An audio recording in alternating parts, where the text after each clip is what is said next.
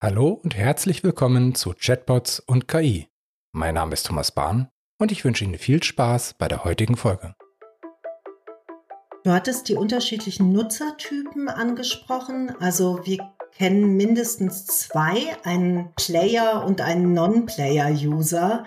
Also so einer, der sich auf dieses Spiel mit dem virtuellen Gegenüber einlässt und so einen, der das nicht tut, der auf sein ursprüngliches Dialogziel beharrt und der halt immer wieder versucht, Störungen zu adressieren. Und der Player lässt sich spielerisch vom Bot durch die Anwendung führen und versucht auch noch so ein bisschen den Bot auf Herz und Nieren zu prüfen, kommt vielleicht halt irgendwie auch mal mit einem Schimpfwort, weil er wissen will, ob es eine Retourkutsche gibt. Also sieht dieses Programm ein bisschen ja wie so ein Spiel. Wir entwickeln Chatbots, mit denen sich Menschen gern unterhalten. Und dafür ist es natürlich auch wichtig, dass man eine gute KI einsetzt. Eine gute KI bedeutet auch, dass man weniger Arbeit hat. Aber der Unterschied zwischen einem Chatbot, der technisch gut funktioniert, ein Chatbot, mit dem sich Menschen gern unterhalten, ist, dass man sich mit Kommunikation und Sprache auseinandersetzt. Und dafür habe ich heute einen Gast bei mir. Sie hat Deutsch und Philosophie an der Leibniz-Universität in Hannover studiert, dann in der germanistischen Linguistik promoviert, ebenfalls dort mit Summa Cum Laude abgeschnitten. Sie hat ihre Doktorarbeit bereits in 2016 über Chatbots eine linguistische Analyse geschrieben, ein sehr, sehr früher Zeitpunkt für einen KI-basierten oder sprachbasierten Chatbot. Die Arbeit ist als gebundenes Buch oder als Download verfügbar. Sie ist jetzt akademische Operrätin am Germanistischen Institut der Westfälischen Wilhelms-Universität in Münster. Sie ist Leiterin der Arbeitsgruppe KI und Sprache und ihre Arbeitsgruppe wurde jetzt auch aufgenommen im EU-Netzwerk Language in the Human Machine Era Herzlich willkommen, Dr. Netaya Lotze. Hallo Netaya. Hallo Thomas. Stell dich bitte selber noch mal kurz vor. Ich bin ja aus sprachwissenschaftlicher Perspektive jemand, ähm, die sich also schon früh, wie du gesagt hast, sehr ähm, verstärkt mit KI beschäftigt hat, weil mich dieses Puzzle einfach interessiert. Also ich finde es unheimlich spannend, sich mit der Implementierung von Sprache in technische Systeme zu beschäftigen, weil sich die beiden ähm, Formen ja eigentlich ein bisschen widersprechen. Also Sprache immer flexibel, dynamisch im Wandel begriffen und auf der anderen Seite hat man Automaten, die nach klaren Operatoren halt funktionieren und Sprache in dieses Korsett zu pressen, finde ich tatsächlich also eine riesengroße Herausforderung unserer heutigen Zeit und ich finde das sehr, sehr spannend. Also ich bin, wie du gesagt hast, eben ähm, Leiterin der Arbeitsgruppe KI und Sprache in Münster. Ich habe diese Arbeitsgruppe auch gegründet. Wir versuchen wirklich so eine Vorreiterposition in Deutschland einzunehmen und unabhängige linguistische KI-Forschung zu betreiben, indem wir uns äh, mit Chatbots beschäftigen, mit Dialogsystemen wie Siri und Alexa und äh, mit ganz unterschiedlichen Anwendungen, wirklich aus der Perspektive der Grundlagenforschung. Also uns interessiert, wie interagieren Menschen mit so einem System, wenn sie mit einem virtuellen Gegenüber konfrontiert sind. Lass uns vielleicht erst nochmal auf das Thema Chatbot und Linguistik kommen und dann später nochmal das mit der Arbeitsgruppe vertiefen. In 2016 war das Thema Chatbots ja noch relativ neu. Wie bist du so früh auf dieses Thema Chatbots aufmerksam geworden als Linguistin? Ja, ich hatte immer so eine Faszination für Science Fiction. Das sagen ja auch viele, die später in der KI-Forschung landen aus informatischer Perspektive. Und es war bei mir einfach genauso. Ich war Trekkie als Jugendlicher, also riesengroßer Star Trek-Fan.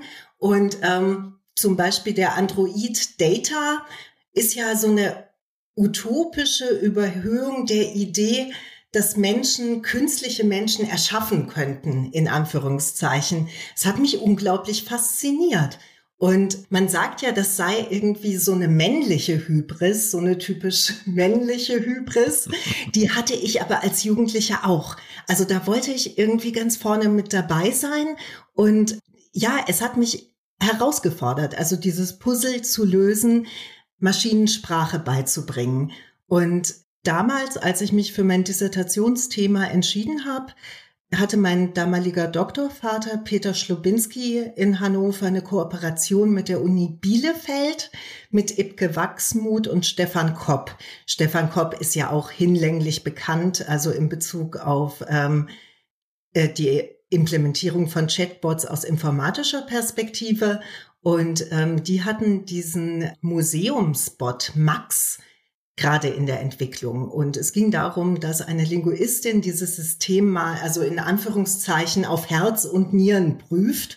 Und das war eine Herausforderung für mich. Also das hat mich irgendwie gepackt. Und da habe ich mich dann dran gesetzt in meiner Dissertation und habe eben nicht nur Max auf Herz und Nieren geprüft, sondern habe zusätzliche Daten von ganz vielen anderen Chatbots noch akquiriert und ähm, die gleich auch noch mit auf Herz und Nieren geprüft, um auch eine Aussage darüber treffen zu können, wie Max Abschnitt zu diesem Zeitpunkt im Vergleich zu den anderen Systemen. Also da war er nämlich sehr gut, also ja. auch in dieser frühen Phase.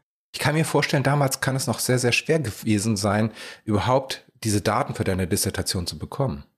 Nee, eigentlich nicht. Also ich habe den Eindruck, es wird immer schwerer für meine jetzigen Doktorandinnen, ähm, da machen sich immer so ganz hermetisch die Pforten zu von Big Playern aus dem Silicon Valley. Also es war unmöglich zum Beispiel User-Daten zu Alexa zu bekommen in irgendwelchen Log-Files, also jetzt von Amazon direkt. Das kann man vergessen. Ne? Mhm. Also meine Doktorandin hat das jahrelang versucht und ähm, ist da auch wirklich erfinderisch geworden, hat halt eben auch ein Netzwerk aufgebaut. Aber das ist extrem schwierig. Damals, als ich geschrieben habe, das war eigentlich so das goldene Zeitalter der KI-Startups in Deutschland. Und ähm, da sind ganz interessante Kooperationen zustande gekommen. Damals mit Fred Roberts von Artificial Solutions, der ähm, mir viele Daten zur Verfügung gestellt hat. Ja, also das war damals so eine Quid pro Quo-Situation, also dass die Startups eben auch ähm, profitiert haben von unseren Analysen und ihre Bots auf der Basis weiterentwickeln wollten. Und dadurch waren Datenspenden unproblematischer. Ne? Und auch die ganze Datenschutzdiskussion steckte auch erst in den Kinderschuhen. Also natürlich haben wir angefangen, darüber nachzudenken, aber wir waren diejenigen, die angefangen haben, darüber mhm. nachzudenken. Und ähm, natürlich durfte ich die User-Daten dann auch nicht als Gesamtkorpus veröffentlichen. Und natürlich musste man anonymisieren oder pseudonymisieren, wenn man halt die Daten benutzt hat in Publikationen. Mhm. Aber es war alles noch ganz locker. Ja, es war ja auch noch die Zeit vor der DSGVO. Vielleicht auch das könnte ja mit reinspielen. Ja, ja, auf jeden Fall. Aus deiner Sicht, wie passen Linguistik und Chatbots zusammen? Warum ist Linguistik wichtig für Chatbots? Also diese Frage, die reizt mich so ein bisschen. ähm, man könnte die ja auch polemisch zuspitzen. Also braucht es überhaupt Linguisten zur Entwicklung von Chatbots? Ja. Das hat mich an dieses Zitat von dem äh, IBM-CEO, dem früheren Frederick Jelinek erinnert. Der hat ja vor ja, schon fast 20 Jahren mittlerweile gesagt, every time I fire a linguist, the performance of the speech recognizer goes up. Also immer wenn ich einen Linguisten feuere, werden meine Sprachsysteme besser. Und man hat als Linguistin im KI-Bereich immer so ein bisschen eine Rechtfertigungsposition. Ja? Dieser ja, Ausspruch von Jelinek ähm, hängt mit dem damaligen Boom der statistischen Analysen im KI-Bereich zusammen. Es hat sich aber gezeigt, dass dieser Zugang allein bei weitem nicht ausreicht. Ne, und das mhm. wussten von Anfang an die Linguistinnen. Also das ist ja unser täglich Brot, dass Sprache eben nicht einfache Wechselrede von ja einzelnen Befehlen und Reaktionen darauf ist, sondern dass Dialoge also ein, ein wesentlich ähm, komplexeres organisches Geflecht sind von extrem komplexen semantischen Verweisrelationen. Und das ist eben etwas, was mittlerweile auch in der Informatik angekommen ist, also dass sie ohne dieses Wissen nicht auskommen, dass, dass wir es nicht schaffen, Systeme zu konstruieren oder neue KI-Wege ähm, zu finden, um eben diese semantische Kohärenz im Dialog aufzubauen. Also wir haben momentan ja noch das Problem, dass den Dialogen der rote Faden fehlt. Dialoge mit KI sind entweder einfache Wechselrede von Parsing und Prompting, also eine Schlüsselworterkennung und dann wird halt ein Prompt ausgegeben nach einem vorformulierten Muster. Oder wir haben sogenannte lernfähige Systeme, die die Muster selber ableiten können.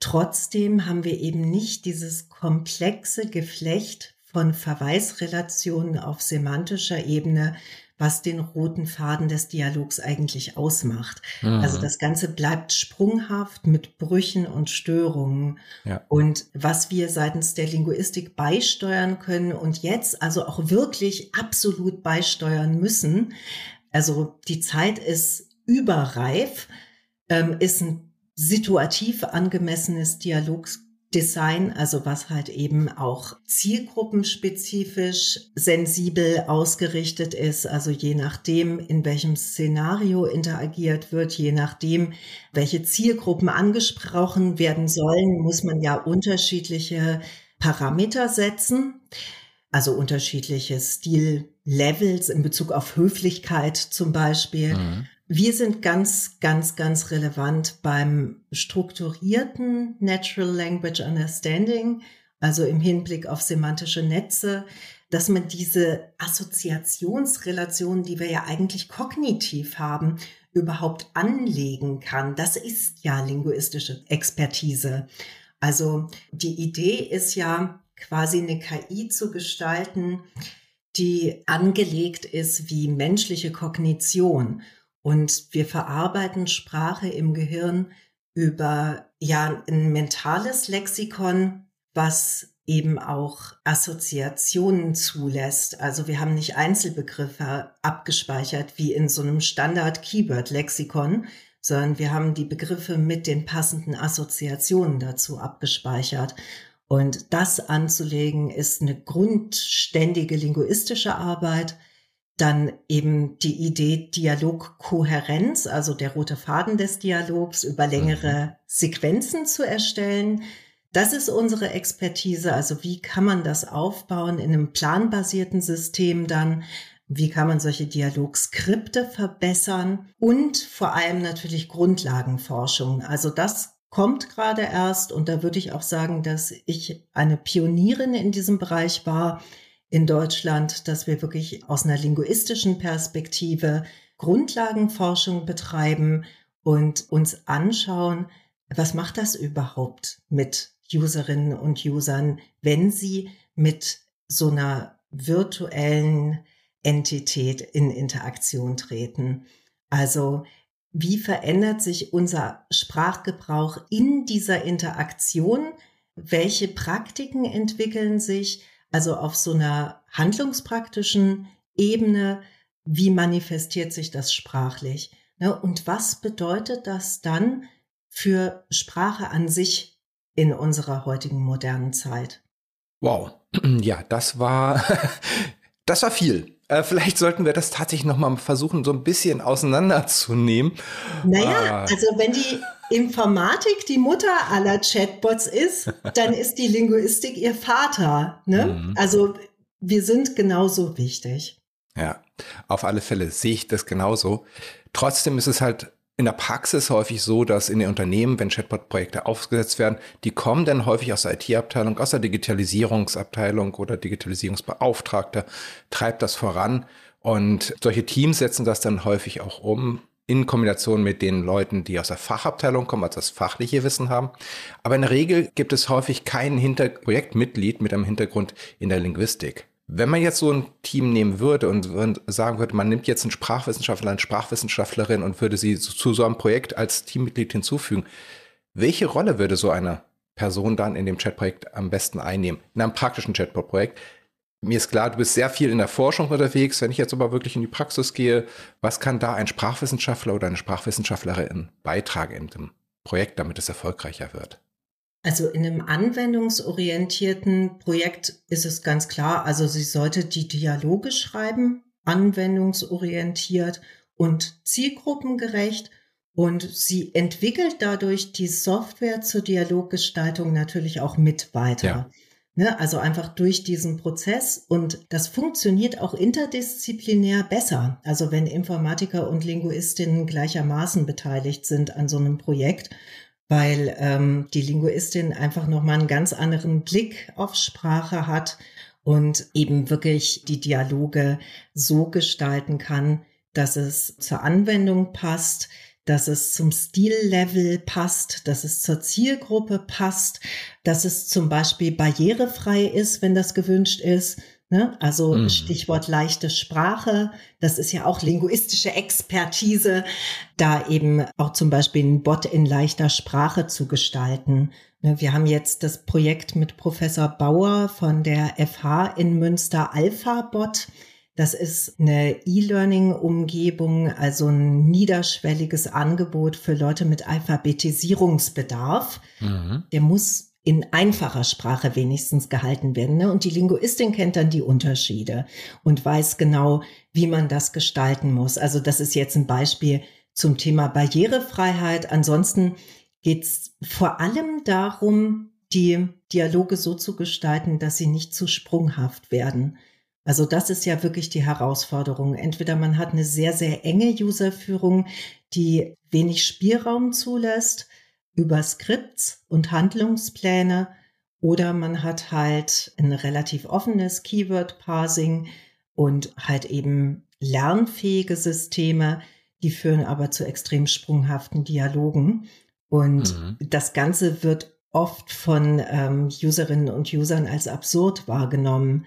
Ne? Also wenn dann ähm, unvermittelte Themensprünge entstehen, einfach durch einen Parsing-Fehler zum Beispiel, oder die Dialogkohärenz, also der rote Faden des Dialogs abbricht, aber nicht ganz. Also zum Beispiel das Keyword wurde geparst, es wird auch eine Antwort ausgegeben, die dieses Keyword enthält, aber die ist schräg zu der eigentlichen Frage, die der User gestellt hat. Ne, das haben wir ja ganz, ganz oft. Also es ist so eine neue Form von Pseudokohärenz, die wir beobachten in der Mensch-Maschine-Interaktion. Also es war auch ein Forschungsergebnis ähm, aus meiner Dissertation. Und ähm, die Linguistin kann versuchen, das zu vermeiden. Ich glaube, es gibt da natürlich auch gerade, was die Dialogführung angeht, ganz unterschiedliche Ansätze wir bemühen uns jetzt zum Beispiel in unseren Projekten auf der einen Seite die KI so einzusetzen, dass wirklich gut verstanden wird, was möchte der Benutzer, was ist sein Anliegen, welche Entitäten, welche Objekte erwähnt er. Dann aber beim Dialog äh, setzen wir stärker darauf, dass das, wir mal, vorgedacht ist und dass ein vorbereiteter Dialogablauf ist, wo man natürlich aber trotzdem mit solchen Sachen wie äh, Zwischenfragen umgehen darf. Wir haben auch bei der Sone in den Projekten äh, Menschen wie meine Kollegin äh, Isabel Wieser, die auch aus der Germanistik kommt und eben halt vieles von den sprachlichen Themen, von den Kommunikationsthemen halt versucht dann auch in die Projekte reinzubringen, den Kunden zu vermitteln, die dann auch die Chatbots weiterpflegen. Aber wenn man jetzt so einen Menschen nicht hat, wenn man jetzt keinen Linguisten hat, keinen Sprachwissenschaftler hat, der in diesem Projekt mitarbeitet, was könntest du einem, einem, einem, einem solchen Team an Tipps geben? Was könntest du so einem äh, so einer Gruppe von Menschen an Tipps geben? Wie kann man trotzdem gute Chatbot-Dialoge entwerfen? Ich glaube, es ist wichtig, dass ein Umdenken stattfindet in der Mensch-Maschine-Interaktion, dass man mhm. selber konzeptionell die Dialoge nicht mehr als Wechselrede versteht, die in einem Befehl-Turn oder einem Anfrage-Turn und einem Response-Turn, also einem Gesprächsbeitrag, der darauf reagiert, besteht, sondern der Fokus sollte auf längere Sequenzen gehen, denn User werden Rückfragen haben, und durch die Rückfragen entstehen dann längere Sequenzen. Es wird zu Störungen im Dialog kommen. Die User werden versuchen, diese Störungen irgendwie zu adressieren durch Reformulierungen. Vielleicht geben sie Synonyme, vielleicht aber auch nicht. Vielleicht kommen sie auch immer wieder mit dem gleichen Keyword, was aber nicht gepasst werden konnte. Also gerade die ältere Generation. Ne? Da gibt's unterschiedliche Strategien Mhm. Und die haben wir herausgearbeitet, also ähm, in unterschiedlichen linguistischen Publikationen. Also meine zweite Betreuerin für die Dissertation war Kerstin Fischer. Die hat ja auch also sehr, sehr viele Publikationen in diesem Bereich veröffentlicht schon und ähm, sie sieht unterschiedliche Strategien des Störungsmanagements seitens mhm. der Nutzerinnen und Nutzer, die man klar klassifizieren kann und die man auch bestimmten Nutzertypen auch zuordnen kann. Ja, ja. Und dieses Wissen über Nutzertypen sollte man unbedingt im Hinterkopf haben und man sollte Umdenken wirklich von einfachen Adjazenzpaaren, nennen wir das, also mhm. Frage-Antwort-Schemata, eben hin zu längeren Sequenzen und ähm, sollte die Dialoge von vornherein so gestalten. Und wir müssen uns bewusst machen, also dass wir ja auch in der Mensch-Mensch-Kommunikation selten in ganzen Sätzen sprechen. Also unsere Interviewsituation ist sehr, sehr speziell. Das ja. ist keine Alltagskommunikation. Jetzt ja. sprechen wir in ganzen Sätzen und auch eher schriftsprachlich orientiert. Ähm, mhm. Das kostet uns aber Kraft. Ne? Und ja. wir haben in der Mensch-Mensch-Kommunikation eher so dieses Wechselspiel von Teilsätzen, also es sind nur Satzfragmente, die formuliert werden, die greifen aber sehr eng ineinander auf einer semantisch-logischen Ebene und auch strukturell. Also wir ergänzen die Strukturen des Gegenübers und das ist etwas, was Chatbots noch ganz, ganz schlecht können. Und das ist natürlich auch eine Herausforderung für jeden Parser. Denn in der Mensch-Mensch-Kommunikation bleibt auch vieles implizit. Also das, was wir als bekannt voraussetzen, bleibt mhm. implizit. Wir gehen von einem gemeinsamen sogenannten Common Ground aus. Ne? Wir haben so ein Weltwissen, ne? so würde ja. Jürgen Habermas das nennen, auf das wir verweisen können und auf das wir einfach aufbauen. Ne? Und das gibt Probleme natürlich bei der interkulturellen Kommunikation. Also wenn da interkulturell Klärungsbedarf besteht, also von, von welchen Grundannahmen man eigentlich ausgeht, wenn man einen bestimmten Begriff verwendet. Also zum Beispiel Freiheit oder so wäre ein Begriff, der sehr, sehr unterschiedlich wahrgenommen werden könnte ja. im interkulturellen Vergleich. Also wo, was meine ich eigentlich, ne, wenn ich den Begriff Freiheit gebrauche? Und so funktioniert jede Alltagskommunikation. Ja. Also wir gehen von diesem Common Ground aus und bauen darauf auf und unsere Redebeiträge sind keine syntaktischen Sätze, sondern meistens nur Satzfragmente, die aber sehr, sehr eng ineinander greifen. Und Kommunikation funktioniert nur, weil wir wissen, dass der andere das auch weiß, mhm. dass wir von den gleichen Grundannahmen ausgehen. Und das fehlt dem Bot völlig. Und das sollte man immer im Hinterkopf behalten, wenn man solche Dialoge designt. Also, dass auf der einen Seite eben ein Mechanismus besteht, der halt Prompts ausgeben kann, die vorformuliert sind, mehr oder weniger flexibel. Und auf der anderen Seite aber ein Mensch ist, der eben dieses ganz andere Konzept hat von Kommunikation ja. und dann eben eher Teilsätze äußert. Ja? Und das ist halt immer noch ein Riesenproblem für Natural Language Processing zum Beispiel. Also an, an geschriebenen Texten funktioniert es sehr gut. Interaktion, also Gesprächsbeiträge, die fragmentarisch sind, das funktioniert nicht. Hm. Ich merke aber auch tatsächlich, das ist auch der Grund, weshalb wir das äh, so empfehlen, in dem Moment, wenn man dem Menschen ganz klar kommuniziert, auf der anderen Seite ist eine technische Entität, ist ein Chatbot, ist also ein Computer, dass sich die Sprache dadurch verändert dass die Formulierungen kürzer werden, prägnanter werden, zielorientierter werden, weniger Chit-Chat, weniger Smalltalk, mehr kurz und prägnant das, was man wirklich erreichen möchte. Und das hilft natürlich auf der anderen Seite dem digitalen Assistenten, dem Chatbot, einfacher zu verstehen. Nichtsdestotrotz hast du natürlich einen ganz, ganz wichtigen Punkt. Wir erwarten vieles in der Kommunikation, was wir aus der Mensch-zu-Mensch-Kommunikation kennen. Zum Beispiel, dass wir einen Gesprächskontext aufbauen. Wenn ich in einer Frage frage, wo bekomme ich einen Personalausweis und würde dann den Mitarbeiter des Rathauses als nächstes fragen, und wo, äh, was muss ich dafür mitbringen? Oder was kostet das? Dann weiß der Mensch natürlich, es geht immer noch um Personalausweis. Und dieser Gesprächskontext, den sollte auch ein guter Chatbot natürlich aufbauen. Genau, genau. Und das ist jetzt halt ein gutes Beispiel gewesen für so eine kleinere Ebene, wo man einen Kontext halt aufrufen kann. Und dann weiß man als Mensch natürlich ganz, ganz viel. Also zu diesem Konzept Personalausweis. Man weiß zum Beispiel auch, dass das wichtig ist. Man weiß, mhm. dass alles, was damit zusammenhängt, halt irgendwie die persönliche Identität betrifft. Ne, das sind ähm, ganz, ganz viele Assoziationen, die noch damit einhergehen. Und das ist sogar noch mehr als das Konzept oder der Einzelbegriff Personalausweis noch aktiv sein muss, drei Redebeiträge später. Ne? Ja. Es ist ein noch viel größeres Konzept, auf das Nutzerinnen und Nutzer verweisen in den Dialogen.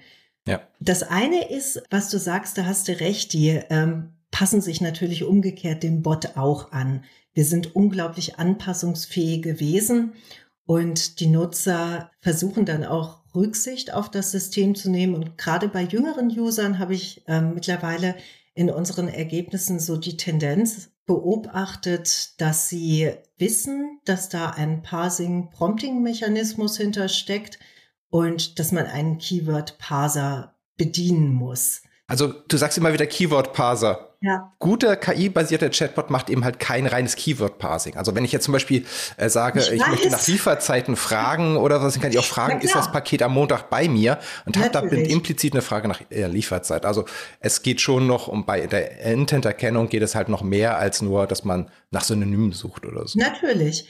Und es gibt ja auch ganz unterschiedliche Ansätze, also an diese Herausforderung, Dialoge zu schreiben. Also manche ja. arbeiten ja auch rein mit statistischen Modellen und eine Relevanzbewertung für ähm, Redebeiträge, die halt aus einem großen hinterlegten Korpus von Redebeiträgen dann eingefügt werden in den Dialog. Nee, ich war jetzt aber auf der Seite der Nutzerinnen und Nutzer. Also das ist eben die Vorstellung, die jüngere Nutzerinnen und Nutzer haben. Mhm. Also der Chatbot funktioniert über ein Schlüsselwort und ich muss mhm. quasi über ein Schlüsselwort die Anwendung aktivieren. Und dann werden halt nur einzelne Keywords eingegeben, wie bei so einer Google-Suche. Also das ist etwas, was wir ähm, in der Studie festgestellt haben zu Social Bots. Da haben wir unterschiedliche Social Bots getestet auf dem Facebook Messenger also von ganz unterschiedlichen Anbietern. Das Maggi Kochstudio war zum Beispiel dabei und ähm, Sophie von Kongstar. Und da haben wir eben wirklich bei der jüngeren Zielgruppe festgestellt, dass die eine Tendenz zum Verstummen haben. Also sie werden immer einsilbiger, sie gebrauchen einzelne Keywords und denken darüber, das System steuern zu können. Das funktioniert ja auch meistens. Und sie haben auch eine Tendenz, sich von den Bots durchs System leiten zu lassen. Ja. Also eher so eine passive Rezeptionshaltung haben wir festgestellt. Also sie passen sich an das Vokabular an, was vorgegeben wird durch den Bot, weil sie denken, dass sie dann so schneller zum Ziel kommen und sie simplifizieren ihre Redebeiträge und sie lassen sich passiv durchsteuern und bestätigen ja. immer nur, okay, ja, weiter, so als würde man eine Enter-Taste klicken. Ja, das wäre mhm. so das natürlich sprachliche Analogon zur Enter-Taste. Das ist auch etwas, was man im Hinterkopf behalten muss, ne? wenn man Bots konzipiert. Also für welche Zielgruppe ist, ist das gedacht? Und man hat eine große Verantwortung wenn man also weiß, dass die Userinnen und User sich der Anwendung anpassen in ihrem Vokabular und sogar auf der Ebene der syntaktischen Strukturen, also in ihrem Satzbau. Ne? Also das ist ja wirklich vorbewusst. Das reflektiert ja niemand. Mhm. Ne, das eine ist eine Strategie, aber das andere ist wirklich vorbewusst. Und Menschen plappern das nach, was Bots ihnen vorgeben. Ne? Nicht alle, nicht immer, aber tendenziell. Also es ja. ist auf jeden Fall etwas, was wir über Userverhalten mittlerweile wissen in unseren Studien.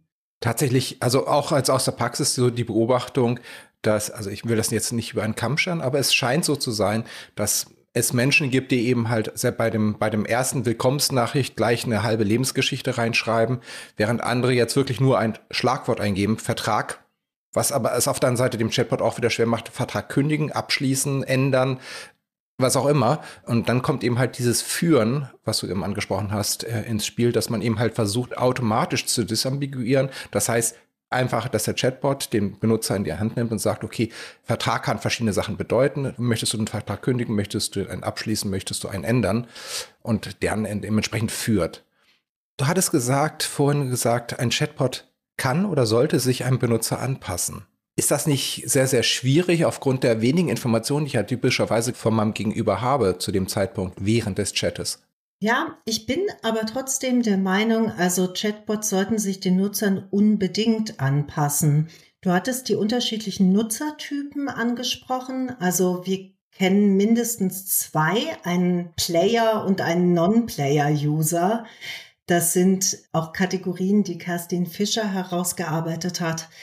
Also so einer, der sich auf dieses Spiel mit dem virtuellen Gegenüber einlässt und so einen, der das nicht tut, mhm. der auf sein ursprüngliches Dialogziel beharrt und der halt immer wieder versucht, Störungen zu adressieren. Und der Player lässt sich spielerisch vom Bot durch die Anwendung führen und versucht auch noch so ein bisschen den Bot auf Herz und Nieren zu prüfen, kommt vielleicht halt irgendwie auch mal mit einem Schimpfwort, weil er wissen will, ob es eine Retourkutsche gibt. Also sieht dieses Programm ein bisschen ja wie so ein Spiel. Mhm. Und das funktioniert natürlich auch nur bei offeneren Anwendungen, also bei einem Banking-Bot wird auch der Player-User dann zum Non-Player-User. Also je wichtiger die Anwendung ist und je wichtiger es ist, das Dialogziel zu erreichen, desto weniger spielerisch werden die Leute auch, ne? Meine Beobachtung ist, selbst bei solchen Kontexten, also selbst wenn es ein ernsthafter oder sehr, sehr zielgerichteter Dialog ist, sobald sie ihr Ziel erreicht haben, danach fangen sie dann eventuell wieder an zu spielen und ja. einfach mal auszuprobieren, willst ja, du mich ja. heiraten oder wie alt bist du oder? Ja, das ist eine neue Form von, also Computer Talk ist ja so ein Terminus noch aus den 80ern von Magdalena Zöpritz, also dass wir halt simplifizieren Bots gegenüber, ne, das hat sich ja schon bestätigt. Aber jetzt haben wir halt eben auch, also was wir unter Computer Talk mit subsumieren müssen, ist halt dieses Austesten der Grenzen des Systems. Ja, genau. Also probier es vulgär zu beschimpfen zum Beispiel. Ne? Das ist ein Riesenthema in der Mensch-Maschine-Interaktion. Ist auch etwas, was ich empfehlen würde, also der Linguistin im anwendungsorientierten Projekt, sich halt auf Beschimpfungen vorzubereiten ja. und Retourkutschen parat zu haben und auch pädagogisch zu agieren an der Stelle, ein pädagogisches Konzept zu haben. Mhm. Also, dass der, der Dialog auch irgendwann abgebrochen wird. Ja. Aber also deine Frage war ja eigentlich, sollen sich Bots den Menschen anpassen? Ja, wenn wir die intuitive Schnittstelle wollen, schon, denn Menschen machen das auch.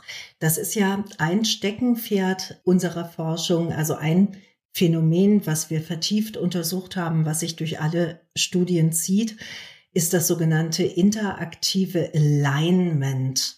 Also mhm. Menschen passen sich in ihrem Sprachgebrauch aneinander an in der Kommunikation. Und das ist etwas, was vorbewusst passiert. Wir können gar nicht anders. Also wenn wir etwas gerade gehört haben von unserem Gegenüber, dann ist dieses Konzept kognitiv noch aktiv und wird für die Produktion des eigenen Gesprächsbeitrags recycelt. Also das ist so ein ganz basaler Mechanismus, der Dialogverarbeitung im Gehirn. Und es gibt viele psycholinguistische Studien dazu, dass vieles davon, bestimmt nicht alles, vorbewusst passiert mhm. und ähm, eben keine Strategie ist. Und ich sage, die Nutzerinnen und Nutzer übernehmen einen Großteil des Vokabulars des Bots. Das ist zum einen bestimmt Strategie, weil sie denken, okay, die Keywords, die der Bot selber benutzt, die wird er nachher auch parsen können, obwohl das ja nicht immer so ist. Oder es ist eben dieses vorbewusste Alignment und da wird die Verantwortung dann noch mal größer seitens derjenigen, die den Bot implementieren, denn man gibt ein bestimmtes Vokabular vor, was dann weiter genutzt wird. Ne? Und wenn man halt eben zum Beispiel Bots äh, zur politischen Agitation einsetzt, kann man sich vorstellen, wohin das führt. Ne? Also das, ja. das werden gefährliche Gewässer. Und wir konnten nachweisen, dass es tatsächlich vorbewusst ist im Bereich der Syntax. Also wenn man die Satzstruktur des Gegenübers übernimmt, ne, darüber denkt man wirklich nicht nach. Mhm. Da ist eben so ein Mechanismus, der losgetreten wird im menschlichen Gehirn, den wir gar nicht reflektieren. Und dann haben wir nachgeplappert oder weitergegeben, bevor wir das überhaupt reflektiert haben. Ich habe das jetzt bei mir selber beobachtet, ähm, Navigation im Auto. Ich habe irgendwann, äh, natürlich immer, wenn man navigiert wurde, und dann sage ich immer mal, okay, brich die Navigation ab oder beende die Zielführung oder so. Und es kam halt immer so der Satz, ich beende die Zielführung. Und irgendwann habe ich angefangen, dass ich auch als Kommando immer wieder sage, dann beende die Zielführung und habe genau dieses Vokabular des, des digitalen Assistenten im Auto übernommen. Das ist ein sehr gutes Beispiel. Also genau das ist die Tendenz, die wir beobachten. Und das würde für uns alles unter passive User-Haltung, mhm. User-Rezeption fallen. Also diese passive Einstellung, also interaktives Alignment auf der einen Seite, man passt sich an das Vokabular an und auf der anderen Seite, man lässt sich eben von dem System durch die Anwendung führen. Und eigentlich war es ja umgekehrt gedacht. Ne? Also die sprachbasierte, dialogbasierte Schnittstelle sollte eigentlich intuitiv nutzbar sein und wie menschliche Kommunikation. Es funktioniert aber nicht, und die Menschen sind anpassungsfähiger als die Systeme und finden jetzt ihre Wege dadurch. Das ist auch die Ambition eigentlich von unserem Forschungsnetzwerk LithMe, sich genauer anzuschauen, wie sich menschliche Kommunikation per se verändert, wenn man ein virtuelles Gegenüber hat. Also wenn man mit dieser Illusion von Agentivität konfrontiert ist, also dass da ein Handlungsakteur wäre, wo aber keiner ist, wo mhm. ein Mechanismus abgespielt wird. Lass uns dann vielleicht genau ist die perfekte Stelle. Lass uns nochmal auf deine Arbeitsgruppe zurückkommen. Du leitest ja die Arbeitsgruppe KI und Sprache an der Universität Münster. Und wann ist die Arbeitsgruppe entstanden? Was ist euer Ziel? Was, was macht ihr da?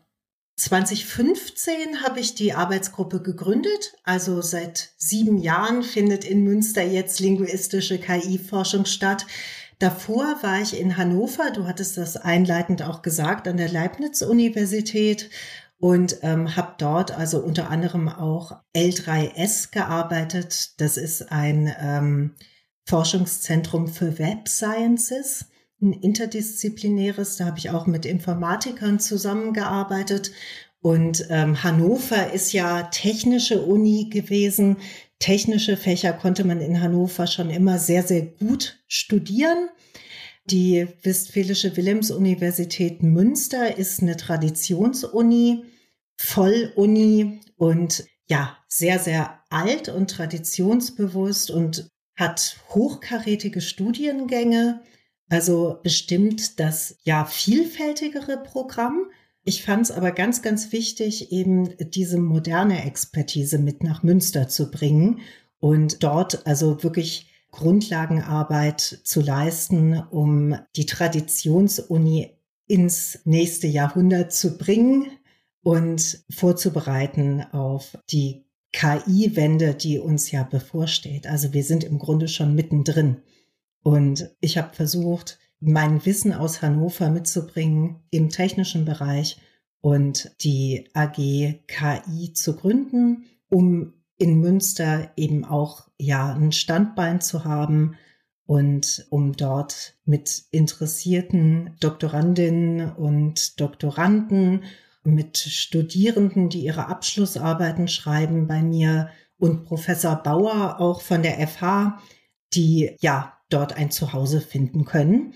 Und wir haben halt Forschungsprojekte akquiriert, also zum Beispiel das Alpha-Bot-Projekt und jetzt eben auch die Mitgliedschaft in LITHME, also Language in the Human Machine Era, das Forschungsnetzwerk, das aus EU-Geldern finanziert wird.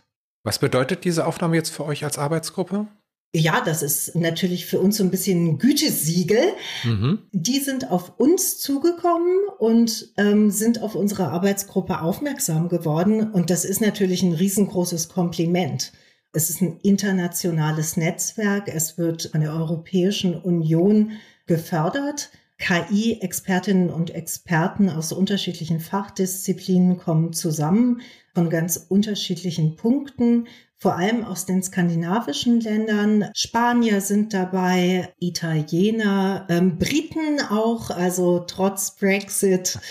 Und es ist also eine, eine ganz bunte Mischung von Nationalitäten und auch Hintergründen, also Forschungshintergründen. Und wir stehen jetzt in regen internationalen Austausch dadurch. Also Adelsschlag und internationaler Austausch zwischen den Disziplinen. Und das finde ich so gut an Lithme, dass da wirklich interdisziplinär gearbeitet wird. Also nicht nur der Informatiker schreibt die Systemarchitektur und die Linguistin dann das Dialogdesign, sondern wir arbeiten in der Grundlagenforschung zusammen an Fragestellungen, also von Forschungsidee bis zum Endergebnis. Und wir versuchen, eine gemeinsame Sprache zu finden zwischen den Disziplinen. Und das ist ja eine Riesenherausforderung, die aber auch einen enormen Mehrwert bringt. Mhm. Denn ich mhm. denke, dass die Herausforderungen des KI-Zeitalters eben nur interdisziplinär adressiert werden können. Wo findet man eure Arbeitsgruppe? Wie kann man euch kontaktieren? Die Arbeitsgruppe KI und Sprache findet man am besten eigentlich über mich an der Uni Münster, also auf meiner persönlichen Seite netaja-lotze.de und dann einfach auf den Reiter gehen zur Arbeitsgruppe KI und Sprache. Und das EU-Netzwerk Language in the Human Machine Era findet man unter lithme.eu. L-I-T-H-M-E.eu. Wir packen die Links natürlich dann auch zusätzlich noch in den Show Notes, damit man das einfach anklicken kann. Am Ende frage ich immer sehr, sehr gerne nach so einem Ausblick, wo die Reise hingeht. Welchen Einfluss kann, sollte, wird die Linguistik auf die Chatbots haben in den nächsten Jahren? Was meinst du? Also auf der technischen Seite denke ich, dass wir einen enormen Beitrag leisten werden zu der Sache mit den semantischen Netzwerken und Natural Language Understanding. Das hatte ich vorhin ja schon angerissen und ich denke, da geht noch ganz, ganz viel. Aus linguistischer Perspektive wurde da gerade erst an der Oberfläche gekratzt. Dann in Bezug auf Dialogdesigns denke ich, wir werden Dialoge schreiben, die über längere Sequenzen einen roten Faden haben und nicht entweder trivial oder total sprunghaft sind.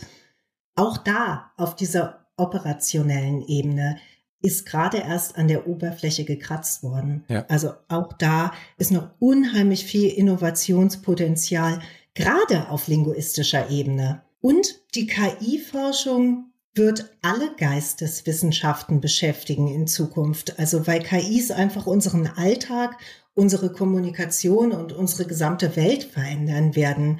Und ich denke, dass die Linguistik dabei eine Vorreiterinnenrolle einnehmen wird oder jetzt schon einnimmt eigentlich als Brückentier gewissermaßen zwischen der Informatik und den Geisteswissenschaften. Also wir kommen in so eine Übersetzerfunktion. Das äh, merke ich auch in diesem interdisziplinären Netzwerk, dass die ähm, Linguistinnen und Linguisten diejenigen sind, die auch die Fachterminologien natürlich am ehesten reflektieren und dann versuchen, in den Konzepten der anderen Fachdisziplin zu denken. Mhm. Und die können dann halt eben auch eher zwischen den Disziplinen vermitteln, also und so eine Übersetzerfunktion tatsächlich einnehmen. Und ich habe es ja eben schon gesagt, also Forschung wird nur noch interdisziplinär möglich sein. Und Dafür muss man die Linguistik natürlich an erster Stelle mit im Boot haben, denn es geht um Sprachsysteme. Absolut. Natalia, herzlichen Dank für dieses großartige Interview. Ich habe viel, viel für mich mitgenommen und ich glaube, unsere Gäste, unsere Zuhörer werden auch ganz viel für sich jeweils mitnehmen können. Herzlichen Dank nach Münster. Dankeschön. Ich habe zu danken. Das hat großen Spaß gemacht und ich freue mich immer, wenn dieser Austausch zwischen Grundlagenforschung und Anwendung auch stattfindet. Also wir freuen uns über euer Interesse an unseren Studien. Das war Chatbots und KI.